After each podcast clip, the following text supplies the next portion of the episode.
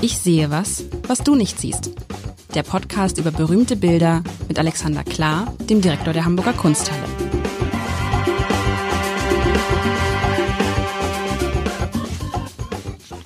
Herzlich willkommen. Mein Name ist Lars Heider und ich habe mir von Alexander Klar, dem Direktor der Hamburger Kunsthalle, der da gerade in seine Aufzeichnung blättert.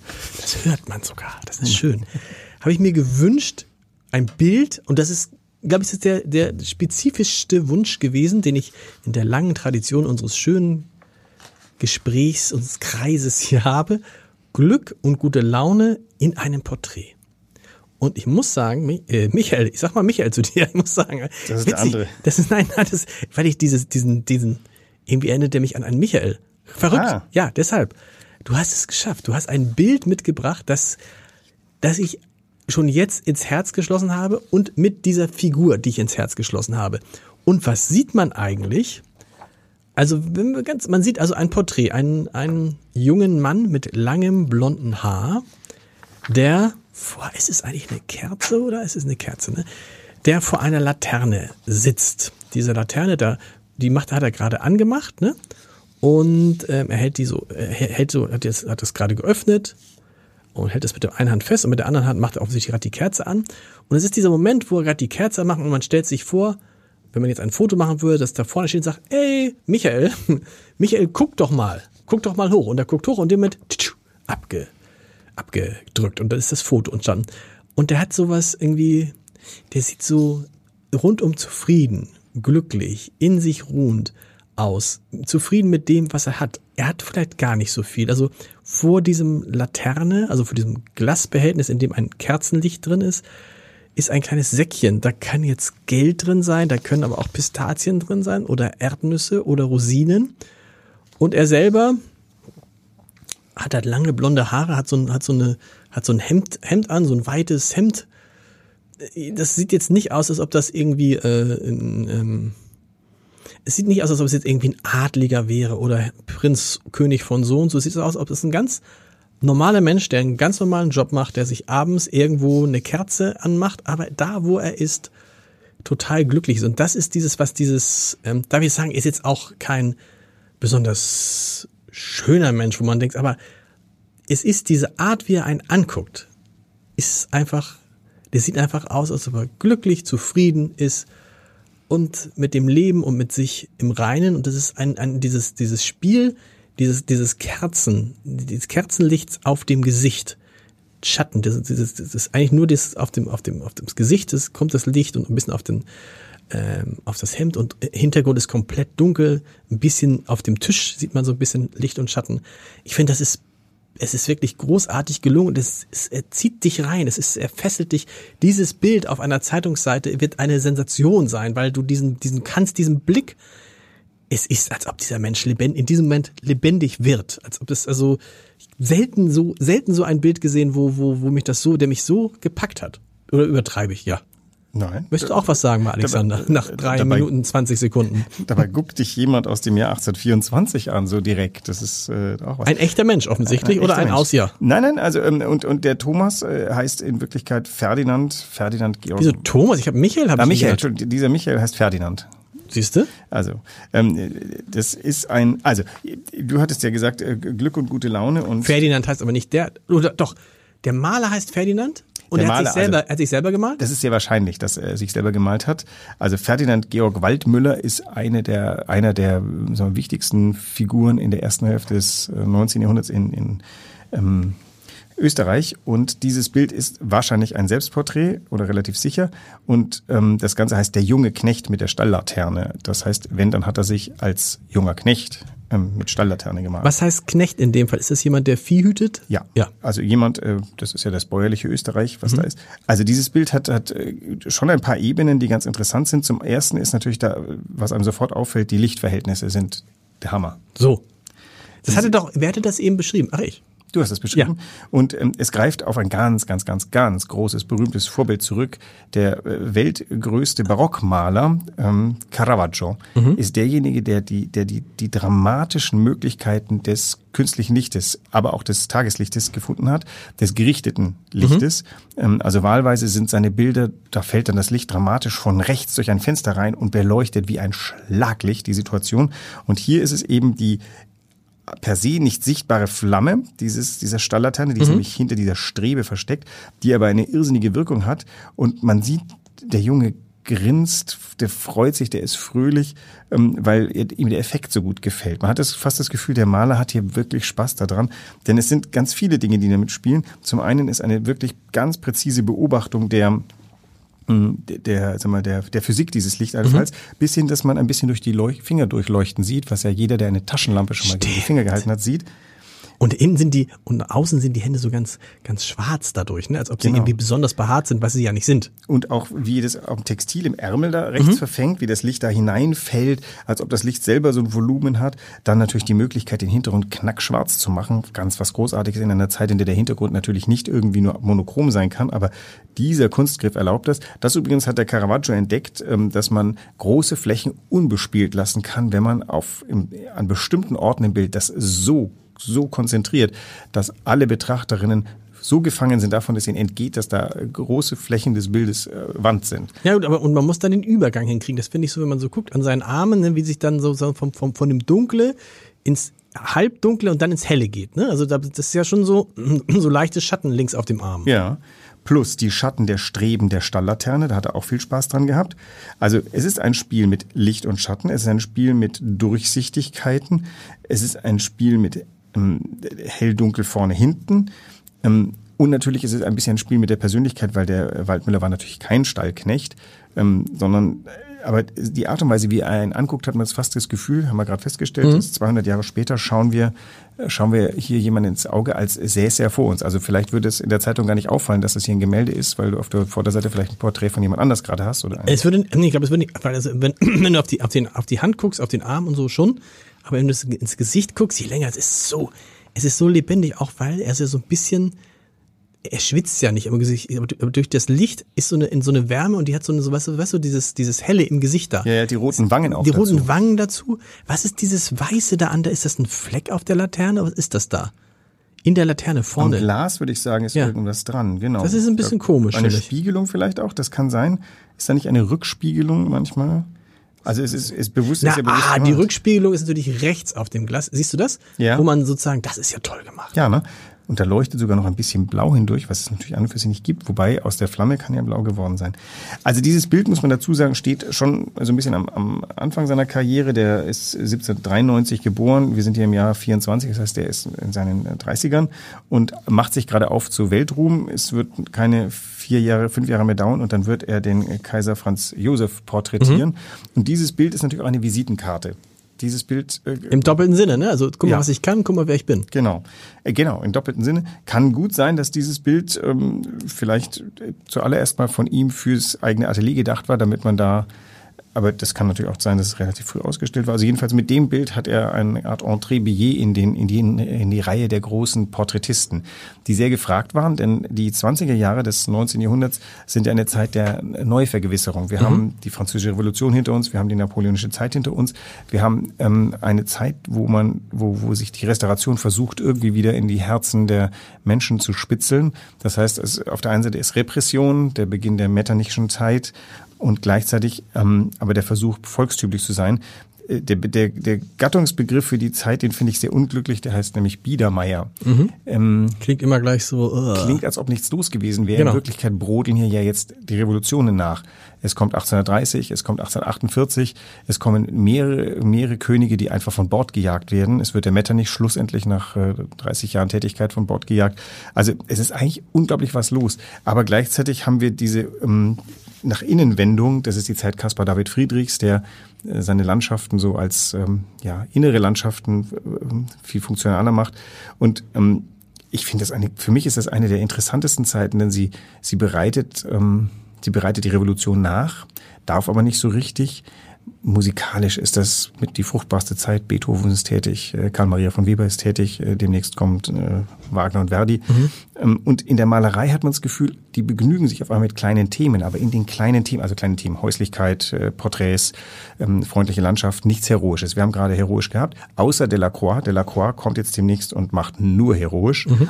Und dieses Brodeln dieser Zeit, das finde ich unglaublich, also ganz faszinierend. Und gleichzeitig ist sie weit weg für uns daher wahrscheinlich dieser Missname des Biedermeier, der irgendwie irgendwas zwischen spöttisch und ähm, der, der kommt natürlich auch aus dem. Und spöttisch und vor allem so spießig oder so irgendwie so kleingeistig ist doch ja, ja, Biedermeier, ist, ne? die spöttische Bezeichnung für dieses, ja. dieses Kleingeistige, dass die Zeit ja nicht war. Mhm. Wir haben den Aufbruch in die industrielle Revolution. Hier sind, hier beginnen, hier beginnen die ganzen Erfindungen, die das 19. Jahrhundert so ähm, effizient, so erfolgreich machen würden.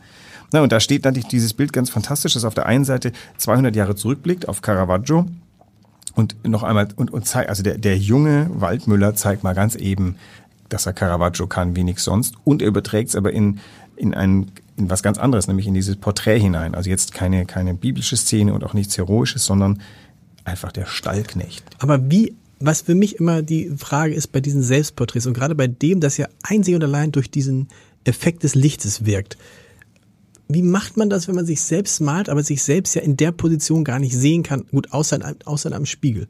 Oder ist es dann so, dass er, dass er da stundenlang vorm Spiegel steht und Skizzen macht? Also tatsächlich ist es, das ganze Bild legt nicht nahe, dass es ein Selbstbildnis ist. Ich vermute mal, das hat mehr ah, damit zu tun, dass, dass Leute entdeckt haben, dass es die Hast du nicht gesagt, dass es ein Selbstbildnis äh, das ist? Das steht bei uns unter dem Titel. Der Titel lautet Der junge Knecht mit der Stalllaterne in Klammern Selbstbildnis. Also? So habe ich das aus dem Online-Verzeichnis gezogen. Ähm, ich, ich kenne das Gesicht von Waldmüller nicht, deswegen kann ich das schlicht nicht nachvollziehen. Es ist jedenfalls kein typisches Selbstporträt, denn normalerweise zu der Zeit ähm, malen die sich auch malend. Das heißt also, mhm. da hat er mindestens einen, Pinsel in der Hand oder man sieht irgendwas. Ähm, in dem Fall hat er das nicht gemacht. Kann natürlich sein, dass er einfach im Spiegel seinen Konterfei abgemalt hat. Ansonsten aber die, die ganze Anlage des Bildes ähm, imaginiert, aber natürlich auch von Studien. Obwohl das mit dem Spiegel kann schon sein. Vielleicht ist dieses, so guckt man auch in einen Spiegel, ne? Das Lustige ist ja auch wieder, dass dieses, dieser Mensch, der vor 200 Jahren dann gelebt hat, könnte auch, wenn der jetzt ein anderes, anderes Hemd anhätte, so, könnte der auch heute leben. Ja, ja. Und der also Unterschied zwischen diesen Menschen und den Menschen heute ist gar nicht so groß wie dann äh, kurz davor. War sieht man das schon? Man sieht das schon, ne, oder? Wie, wie, was? Ja, man sieht also, die Menschen, die in den Jahrhunderten davor gelebt haben, die sind uns dann nicht so ähnlich wie dieser jetzt aus dem, äh, was hast du gesagt, 19. oder 18. Jahrhundert? 18. Jahrhundert. Wir sind 1824. 1824, also 19, frühe 90. Jahrhundert das ist schon so ein, so, ein, so ein Typ, wenn du dem jetzt heute in Hamburg auf der Straße begegnen würdest, würdest du jetzt nicht sagen, huch, der ist irgendwie 200 Jahre her. Na, er, er spräche auch, sag mal so, dass wir das gut verstehen können. Ich lese gerade meinem jüngeren Sohn zu dessen großen Vergnügen ähm, das Wintermärchen von Heine vor. Meine armen Kinder werden immer von, mit Heine gefüttert von mir, Warum? weil der gut ist. Also, Sagen die, Papa, was ist mit Karl May oder so, ne? oder Lucky Luke? Das machen die von selber, aber okay. also ähm, beide meine Söhne haben durchaus Spaß an Sprache und ich habe Spaß an ähm, gut, guten rhythmischen Gedichten. Kann natürlich sein, dass die werden später, wenn sie, oh, unser Vater hat aber so, Das war bei uns ja, wir mussten, der hat uns immer Heine. Aber du liest richtig, also abends zum ins Bett gehen, liest du Heine? Naja, es war so, dass, ähm, wie kamen wir da drauf? Ähm, irgendwie, er fragte mich was und ich, ich habe wahrscheinlich irgendein, irgendeins von diesen vielen tausend Refrains äh, losgelassen. Dann fragte er, wo ist das denn? Ich sage, ha, ha, ha, das Wintermärchen, eine Fahrt durch Deutschland, hat, hat der großartige Heine gemacht. Und mhm. dann guckte er wohl so und habe ich gesagt, pass auf, kriegst du von mir. Und ähm, dann habe ich ihm vom kühlen November an vorgelesen. Also wir sind nicht durchgekommen. Er hat dann irgendwann, meine Kinder gehen dann auch, wenn sie keinen Bock mehr haben. Insofern ist Die stehen auf, das finde ich ja immer, das finde ich immer unhöflich, wenn ich dann vorlese und dann einer fängt dann an, so irgendwie irgendwas anderes zu machen. Das finde ich, ja, dann, das, das ist gemein. Da sagt meine Frau wiederum, Kinder sind ehrlich und das ist deren Art, die, die haben, was sollen sie denn auch sagen? Lieber Papa, ähm, aber wenn ich Schule der magischen Tiere vorlese, was sie sich gewünscht haben, ja. ich zwinge die ja nicht zu Heinrich Heine oder so irgendwie dann stehen sie Wärter auch oder dann stehen, kann auch passieren. Ach so, nee, nee, nee. Also Lies, hast du auch Schule der magischen Tiere gelesen? Auch, auch, ja, ja, wir haben äh, wirklich äh, quer durch die Landschaft gelesen. Ähm, ja, nee, also der Kleine ist wirklich jemand, der mit großer Freude zuhört. Allerdings ist natürlich auch nach einer Viertelstunde Heine ist man dann auch, glaube ich. Gehst du mit den Kindern auch manchmal so? Mich besuchen die Kinder ja manchmal hier in der Redaktion und finden das dann immer alles ganz aufregend. Vor allen Dingen die Süßigkeitenbox, die Snackbox. Aber auch sonst und interessieren sich dafür. Ist es mit deinen, das ist die auch cool, wenn man den Vater in der Kunsthalle besuchen kann und abends schon abgeschlossen, komm Kinder, wir gehen doch mal rum. In, in gemessenen Abständen ja. Also sie waren auch schon beide bei Eröffnungen. Das finden Mhm. sie großartig, weil da ist ein bisschen was los. Ähm, ja, wir haben keine Snackbox. Vielleicht ist das ein Fehler. Also die haben mich auch schon mal abgeholt. Das war total Mhm. süß. Da stand plötzlich meine Frau und meine beiden Kinder vor der Tür und, und grinst mich an. Das war wirklich herzerweichend. Und ähm, ich versuche es aber nicht überzustrapazieren. Also die ähm, Also du gehst nicht mal durch mit denen und guck mal hier, das ist Kasper, das ist das berühmteste Bild und das ist das Bild und so. Nee. wenn Sie das erfragen, kriegen Sie es. Den Heine lese ich Ihnen ungefragt vor. Genau, Aber das ist ja, deshalb frage ich das ja. Heine kriegen sie da voll, die volle Ladung, aber Kunst nicht. Naja, also Sie haben ja schon, also zumindest äh, einer Interesse geäußert an, an, an, dem, an dem Rhythmus dieses Gedichtes, also habe ich mal losgelegt. Wenn mir irgendjemand sagt, ich will mal ein Bild angucken gehen, ich bin der Letzte, der äh, Ja, nicht sagt. lass uns gehen. Dieses Bild, ähm, ist, mein Wunsch wäre Glück und gute Laune. Das sieht, der sieht glücklich aus, ne? Der sieht Der auf sieht alle Fälle vergnügt aus. Vergnügt. Nee, Der- aber ja, auch so, So entdeckervergnügt. ja, ne, auch so, dass man denkt, so, hey, mit dem würde ich mich jetzt gerne mal zusammensetzen, der, das wird ein schöner Abend. Es ist du? unglaublich lebhaft, dieses Genau. Bild. Es ist so einladend. Obwohl es so dunkel ist. In großen Teilen. Ja, ja, es ist drumherum dunkel und innen hell. Und es, er guckt unglaublich einladend, sehr Ja, gewinnend. Komm, genau. setz dich zu mir. Hier gibt's Käse und ich guck noch, ob ich ein Bier hab. Das weiß ich gar nicht. Oder ist es einfach nur für ein gutes Gespräch? Auf jeden Fall, man fühlt, es ist so heimelig. Es hat auch dieses, dieses, dieses Winterfeeling, ne? Weil im Winter schön ist, alles dunkel. Und dann machst du, äh, machst du eine, machst du eine, Leuchte an oder eine Kerze an. Oder verbotenerweise, habt ihr den Was ist da vorne in diesem Sack? Ja, das, Was soll das? Du hast vorhin gemutmaßt, es könnten Leckereien oder Nüsse oder sowas sein. Ich weiß es nicht. Man kann es überhaupt nicht erkennen. Oder ich gehe jetzt mal ganz dicht dran. Nee. Aber warum ist der Sack, oder ist das irgendwas, guck mal, dieses, ähm, Es musste was hin, was nicht zu groß und nicht zu klein ist und es sollte nicht die Laterne alleine sein. Aber das, ja, aber die, die, wie, die Laterne ist eine Kerze. Nein, ach, wir sind doch bescheuert. Warte Ja. mal, oder was hat er in der Hand? Hat er so ein Löschding in der Hand? Streichhölzer hat. Nein. Was ist das? das? Guck mal, das ist doch, da vorne ist doch so ein, Er hält mit der linken Hand etwas. ist das eine Pfeife, die man stopfen kann? Guck mal, die, geht ja. Ja. nach, die geht dann nach hinten immer weiter. Da ist da hinten was dran. Dann könnte Der das vorne. Tabak sein. Ja. Der raucht Pfeife.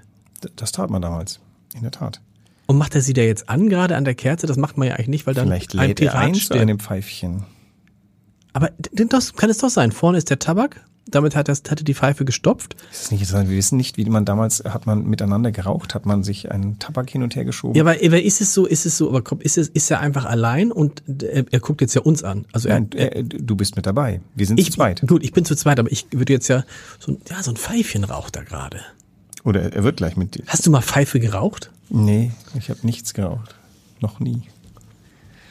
Ja. Pfeife finde ich irgendwie ganz, ist so ganz lustig, wenn man es dann so stopft und dann, ich meine, das ist dann ist auch ein bisschen komisch, aber Als irgendwie- Redakteur, äh, Früher war das- 50 früher war das- hättest du das nicht vermeiden können. Früher war das immer unser, der eben, unser ehemaliger Chefredakteur äh, Peter Kruse, der hat immer, der hatte die Pfeife immer im Mund. So auch so kalt und so. das sah dann, da wusste man, der mit der Pfeife ist der Chefredakteur. und sein Zahnarzt hat immer gemeint, du solltest es aufhören. Ich weiß nicht, ist es, ist es für den, wahrscheinlich ist es insgesamt nicht besonders immer noch besser als diese Phase, wo alle Journalisten wie verrückt äh, geraucht haben. Die ist ja dann, ähm, die ist ja dann auch vorbei. Ich hatte einen Kollegen, der tatsächlich Pfeifenraucher war und da war das sogar so, dass das an und für sich im Haus geltende Rauchverbot für ihn stillschweigend nicht galt und niemand hat sich beschwert. Denk daran, du hast ja Helmut Schmidt nicht mehr erlebt. In Hamburg, oder? Nee. Helmut Schmidt, der war ja sicherlich auch öfter mal in der Kunsthalle, wann immer der irgendwo war, in irgendeinem Theater, wo ja wirklich dann oder irgendeinem Ort, wo Rauchverbot natürlich war. Der hat sich eine Zigarette angemacht und niemand ist hingegangen und sagt, äh, Herr Schmidt, Herr Altbundeskanzler, der durfte überall, du siehst, du siehst so wie, du sahst immer so wie so eine, mit Loki dann ja auch immer, und sahst du so wie der Rauch immer so aufstieg und dann wusstest du, da ist Helmut Schmidt. Und er war der lebende Beweis, dass man rauchen kann und sehr, sehr alt werden kann. Das absolut. Also das ja und äh, äh, und die Leute haben ja mitgelitten damals, als dann irgendwie Mentholzigaretten, die er geraucht hat, sollten doch verboten werden und er hat dann ganz viele Mentholzigaretten gekauft und alles. Und was ich interessant fand, ähm, ist war, ich war einmal in seinem Haus, ähm, das roch überhaupt nicht nach Rauch. Vielleicht liegt es an diesen Mentholzigaretten. Der hat immer nur im Theater geraucht.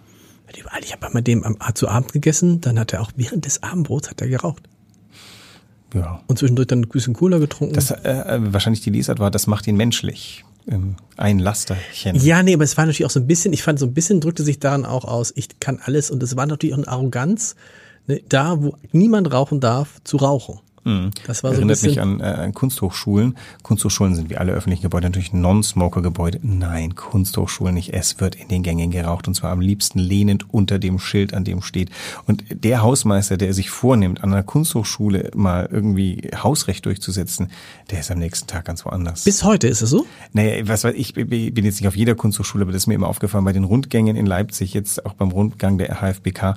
Ähm, das ist doch, die, also das ist irgendwie die, der, die, der letzte Moment von Rebellion geht mit Rauchen im Gang. Und das, obwohl natürlich da eine Generation von, von sehr, ähm, äh, äh sehr nachdenklichen und auch natürlich gesundheitlich sehr klug aufgestellten Menschen. Aber nee, ähm, Rauchen ist die Mini-Rebellion à Schmidt, die man da macht. Bei Schmidt war es aber keine Mini-Rebellion, da war auch, weil gehört es sich dann auch nicht zu sagen zu jemandem, der so äh, so, so, so alt war, so erfahren, so klug, so machtvoll, das große Gewissen der Nation, dem irgendwas zu sagen. Ja. Da ist er ja weit von entfernt, aber wir, haben, wir stellen fest, er hat sich eine aber rauchte man damals als junger Mensch so eine, so eine Pfeife, die kommt nur heute altmodisch vor? Also man findet ganz viele Bilder, wo das waren so Pfeifen, die waren äh, geschwungen nach mhm. unten. Waren das die Meerschaumpfeife? Das ist ja das Ding vorne drin. Also ähm, der Knaster, den man dann hatte, all das als Begriffe kennt man das noch.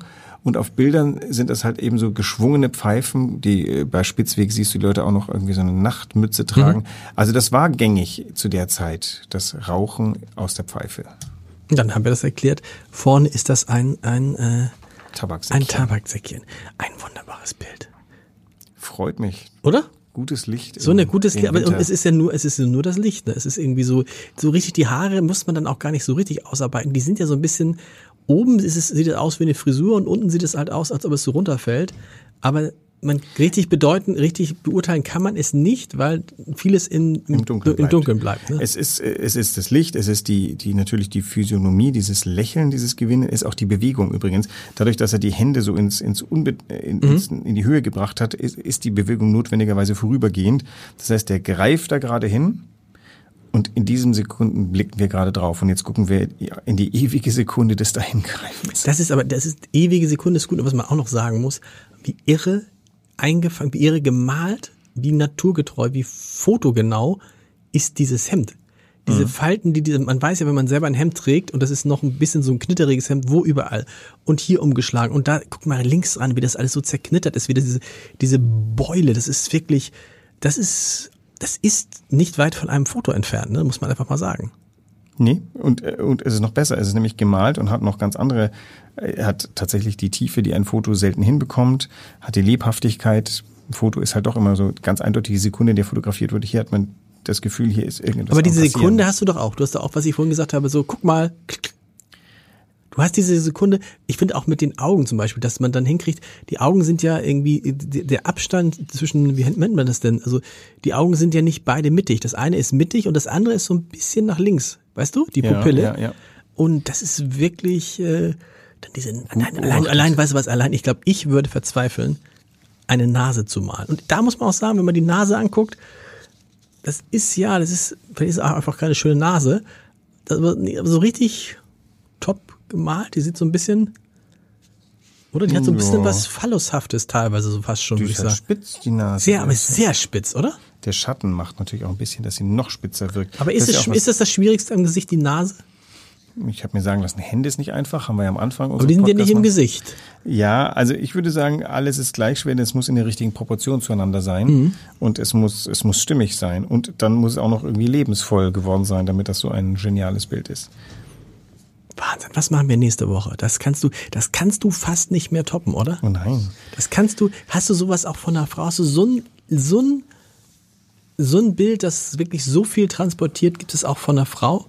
Müsste ich suchen, denn auf dem, auf dem Moment fällt es mir nicht ein. Aber, aber du kannst auch, du kannst, gehe ich nach Hause. Ein du kannst auch irgendwas lebensvolles Frauenporträt. Aber es ist auch, ja, das ist irgendwie, auch wenn du es jetzt nochmal weiter weghältst, ne? Also dann dieses, dieses Spiel des Lichtes. Es ist nahezu weißt du, was Fotografen ja auch versuchen? Unsere mhm. Fotografen, wenn die Porträts machen, dann leuchten sie ja das Set, wie man heute sagt, komplett aus, um dann solchen Effekt zu kriegen. Und den hat man hier gekriegt, dass das Licht an die richtigen Stellen fällt, weil ein Foto mit dem richtigen Licht, das ist irgendwie die ganz große Kunst, weil ein, ein Foto mit einem Blitz oder ein Foto unterhält, aber dieses, dieses Licht zu inszenieren, nicht, das ist ja, das gibt dem Ganzen ja auch dann diese besondere Wärme einerseits oder diese besondere Tiefe oder Ernsthaftigkeit oder was auch immer. Und wenn man zu viel davon macht, ist es überinszeniert. Also auch da muss der, man der, eine Balance Gra finden. der Grad irgendwie ist schmal. Es gibt ja auch welche, ich glaube, diese, dieser berühmte Kanzlerfotograf, der ja jetzt neulich auch Olaf Scholz fotografiert hat, der alle Kanzler, glaube ich, fotografiert hat. Der hat, glaube ich, Olaf Scholz 15 Minuten fotografiert. Ohne irgendwas. Kamera, 15 Minuten. Die Bilder sind Weltklasse geworden, finde ich.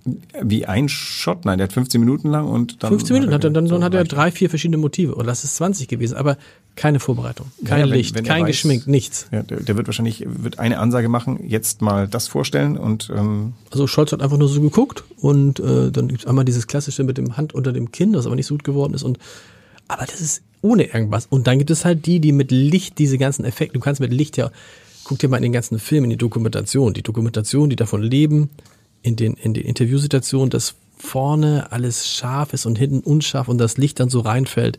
Das ist ja irgendwie eine so Kunst für sich und da wird auch mit viel, viel Licht gearbeitet. Mensch, wir reden und reden und reden und wir haben die Zeit ist schon wieder rum. Wir freuen uns auf nächste Woche. Bis dahin. bis dann. Weitere Podcasts vom Hamburger Abendblatt finden Sie auf abendblatt.de slash podcast.